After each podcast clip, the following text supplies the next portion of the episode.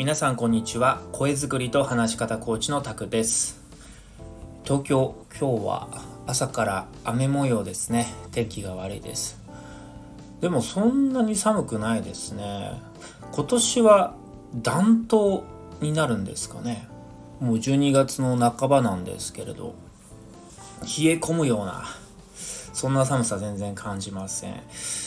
これから寒さ増してくるんでしょうか。ね寒いとねいろいろと体調崩しやすかったりとかなかなか行動に起こせなかったりとか朝目覚めづらかったりとかってね寒さから来るねうーんちょっと行動意欲減退的なものがありますから、まあ、なるべく寒くない方がねいいと思うんですけどこればかりは気候的なことですから嫌をなく従うしかありません。まあ、とは言いながらも僕は寒いの大の苦手なんで、なるべく寒くならないことを祈っております。昨夜はですね、久しぶりに X、旧 Twitter ですね、のスペースで、同世代の佐藤さんっていう方と一緒にお話をしました。話したテーマはですね、40代、これからの働き方を本気で考えるというテーマなんですね。僕自身、1982年生まれの41歳、来年で42歳になりますが、こういったコーチになって3年目になりますが、うーんそうこういった働き方生き方を目指したのが大体56年ぐらい前でしたね。だから、まあ、30代半ばぐらいで40代50代の生き方働き方を見据えてでちょっと今の働き方じゃないなと、なんかいろいろシフトしていかないといけないなと思って転職をして、まあ、転職をしてから副業コーチとして起業して今に至るみたいなステップを踏んでます。かなり簡略的に説明しておりますが。皆さんはいかがですか？今、おいくつになりますか？なんてね、年齢を聞くとやぶですけれども、皆様のね、年代によって目標設定とか未来設計って変わってくると思うんです。まだ10代、20代の方であれば、そんなね、先のことなんてわからないよって思うかもしれませんし、30代になってくると徐々にね、キャリアについて考えてくると思いますし、40代になってくると、今の会社のまま頑張り続けるのか、今この40代になって転職ってできるのかなとか、何か人生に関して岐路を感じてしまう。で50代になると、なかなかやはり転職に関しても、いろんな制限がかかってきてしまうとは思うんです。現実社会においては。まあ、よほどのね、スキルだったり、何かコネクションがあれば違うかもしれませんけども、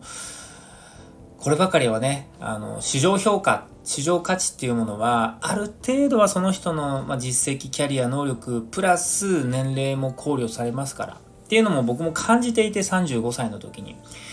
はい、転職を決意したんですけど。うん、で、転職した先の先輩も40代半ばで転職考えてたんですけど、なかなかやっぱ年齢的な制限があって、思い通り転職できなかったみたいなことをおっしゃってましたね。なんで、年齢的なものはどうしてもね、あるのかなとは思います。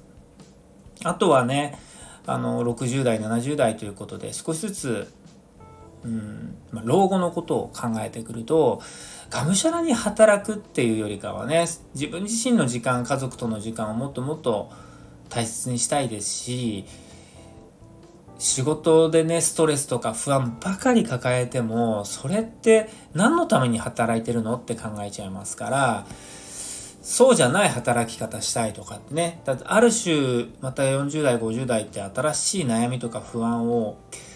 抱える頃合いなんじゃないかなってことを昨日、佐藤さんと話しながら常々思っていました。皆さんはいかがでしょうか？自分自身の今後のキャリア、キャリアという言葉よりかは生き方働き方ですね。僕はそっちの表現の方がすごく好きでしっくりきます。そんな生き方、働き方どうお考えでしょうか。でね、先のことを考えると、どうしてもネガティブになってしまったりね、不安に感じたりすることありますよね。僕もすごく感じましたしね。まあ、考えないようにはしてるんですけど、いざ行動に移そうとすると、計画を練ると当然具体的な図を書いていかないといけないわけですから具体性が増せば増すほどああこうなったらどうしようああこうなっちゃうかもしれないななんてね悪い想像をすることもあります、うん、でもねこればかりは仕方ないですね。それも一つのあのリスクというか、うん、想定できることですから、対処した上で向き合っていかないといけないかなと。未来に限らず仕事もそうですよね今目の前にあることそれがすごく不安だったりまあ、悩みの種だったりストレスだったりしますよね。うん、すごく局所的なことで言えば明日の会議嫌だなとか今日の商談うんなんか憂鬱だなとかあ来週のプレゼンテーション結構厳しいんだよねとか競合が厳しくてねみたいな。なかなかうまくいかないんじゃないかななんてねネガティブになってしまうことがあると思います。僕もねあの悩むこととかは悩むことは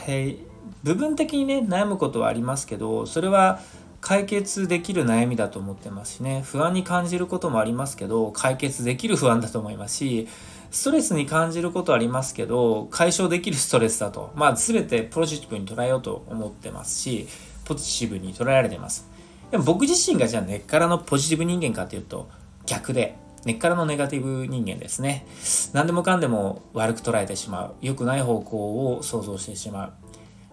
でね、やっぱりいい方向を考えても結果ね、その通りにならないってことを何度も経験してきたんで、まあどうせまたこうなっちゃうんでしょっていうふうにね、悪い想像してしまうわけなんですよ。皆様もどうですか？何か目の前にある大きな課題、問題、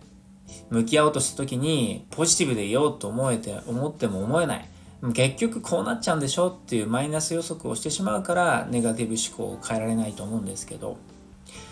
そんな時はですね僕自身その状態に対してアレンジメントを加えるようにしてます目の前の問題課題そのものは結局のところ向き合わないと立ち向かわないといけないんです。でそれに対して考え方一つ変えれば簡単にポジティブになれるかっていうとそんなに考え方って変えられないんですよね。自分自身に染みついた思いですからそう簡単にはね変えられない。だったらその状態を変えてみる工夫してみるってことが大事なんじゃないかなと思います、